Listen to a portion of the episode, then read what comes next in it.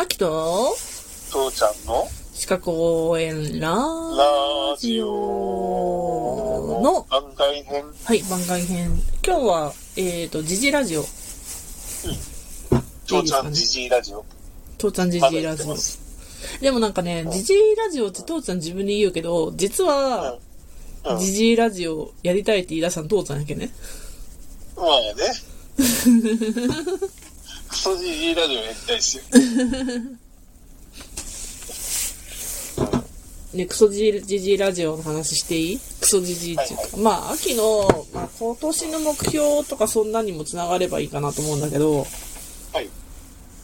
近くにコストコがあるんですよ。はい。時給1200円なんですよ。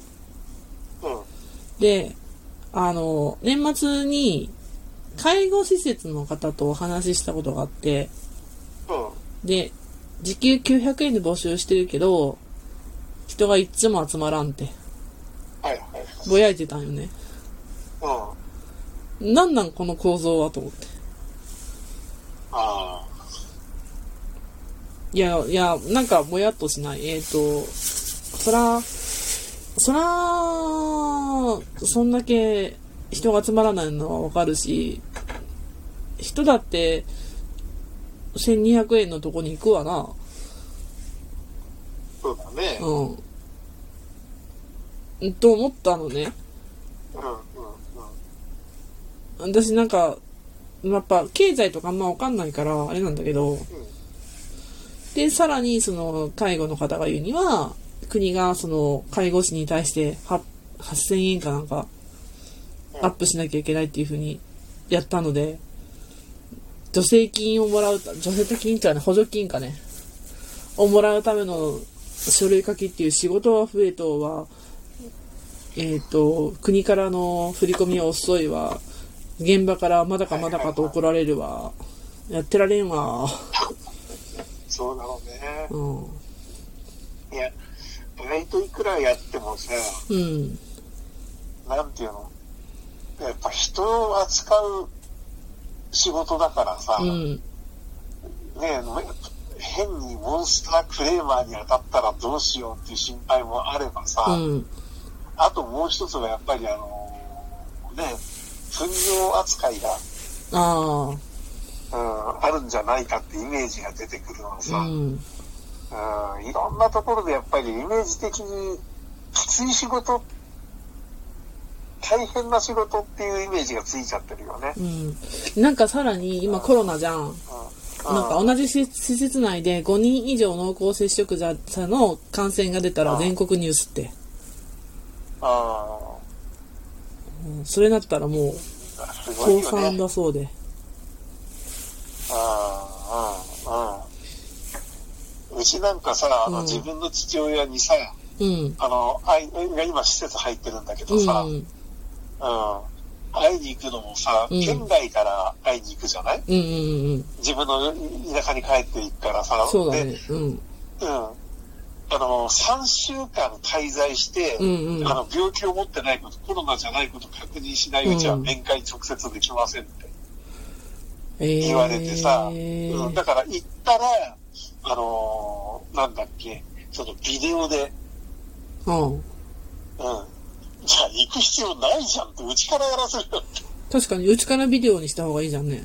そう、でもそうじゃなくて、まあ、そう、病院だからさ、そんな詳しいシステム持ってる人いないから、えー。あの、し病院の待合室と、うんその、患者のいると、患者っていうか、あの、親父がいるところとの、うん間のビデオはできるんだけど、外に向かうってできません。えズームで繋ぐだけじゃんと思うんだけど、そう言えないところがやっぱ怖いところなんだよね。なんなんそれ。うんで、結局だからわざわざさ、一応家からさ、まあ、ね、新幹線なり何かに乗っかってさ、うん何時間もかけて行ってさ、うん。うん。それで、結局、ああの、相手はもうアルツハイマーで頭が、まあ、直接見ればまださ、声聞いたり顔見たりして、なんとかさ、あそうね。のああ、息子かってわかるんだけど、うんうん。ビデオカメラ越しだとさ、いくらこっちが親父って呼びかけてもさ、うん。あ誰が俺に呼びかけてんの？とか感えじ。ー。あそこに映ってるなんか息子みてえだけど似てるなーぐらいで終わっちゃうんだよね。そうなんやね。うん、だから何のためにうちら行ったんだろうねって兄と二人で話して帰ってきたんだけどさ、前回は。は。うん、だからそんな風な厳しくせざるを得ない状況なんだよね、今うね。ん。今っていうか、まあ今も多分。そうだね。うんこれがアメリカとかだったらさ、もうあの緊急事態宣言明けたからもうマスクなんかしないよ、何もしないよって言って、うわーってお祭りになっちゃうんだろうけどさ、うん。日本ってそれすごいよね、今だに緊急事態と変わんない対処されてるもんうね。ん。うん何？もなんか、マスクをしなくていいうん日が来るんだろうか。どうなんだろうね。あの、昔、本当ハインラインっていうさ、うん SF 作家がさ、あの、ヒューゴー賞も取ってるすごい素晴らしい中心で、うん私大好きな人なんだけど、うん。この人がさ、人形使いっていう、あの、プロフェットマスターズっていう、あの SF のやつでさ、うん。要はあの宇宙から寄生生物がやってくるわけ。うんうんうんうんで、寄生生物はその、まあ、ちっちゃい人手みたいなイメージでさ、うん。人手っていうかあの、な、ななべくじって言ってたんだけどさ、うん、握り拳ぐらいの大きさのやつがさ、そこらにピトッと張り付いたら、もう精神を支配しちゃうんだよ。で、人、人服の中に隠れて、あの、人を支配して、どんどんどんどん地球を征服するっていうか、うん。征服じゃないんだよね。単純に寄生するだけしか脳がなくて、その人間を生かしたそうという努力がないんで、どんどんどん風呂が入んないわけ、飯は食わないわけ、どんどん潰れていくんだよ、人が。うんうんうんうん。で、ダメになったらまた他の星に行けばいいさっていう、そういう生物だっていうことでさ、うん。うん、で、人間はそれに対してなんとか対抗するために結局どうするかっていうと、まず服を脱ぐわけだ。うん。うん、服を脱いで、上半身脱いでも、今度下半身ズボンの中に寄生するからって言ってズボンも脱いで、で、最後はブラジャーのパンツの中に隠れるんだ。全部脱いで、全裸になる。で最終的にはある病気に弱いからって言ってさ、死ぬんだけど、うん全滅させるってことになるんだけど、本当に全滅したのって分かんないじゃん。うんうんうんじゃあ、俺たちっていつになったら服着れる時代が来るんだろうねっていう問いかけがあってさ、うん。うん。同じことなんだなと思って見てるんだけどさ、いや、あいつすげえな、未来見通してるなっていう。うんうん。だからマスクなんかね、多分、日本は特にそうだけどね、うんうん。マスクは向上化しちゃうと思うよ。私は大嫌いだけど、マスクなんか早く取りたいんだけれど。なんか、うん。うん、まあ一緒にやったじゃん、衛生管理者講座うん、も。うん、うん。そういう面で見てからもさ、うんマスクはマスクで弊害ってあるわけじゃん。で、熱中症大変危険だよっていうのもやったじゃん。うん。うーん、ちょっと言葉を選びながら言うけど、熱中症のリスクとコロナ感染のリスクとどっちが高いんだろうか？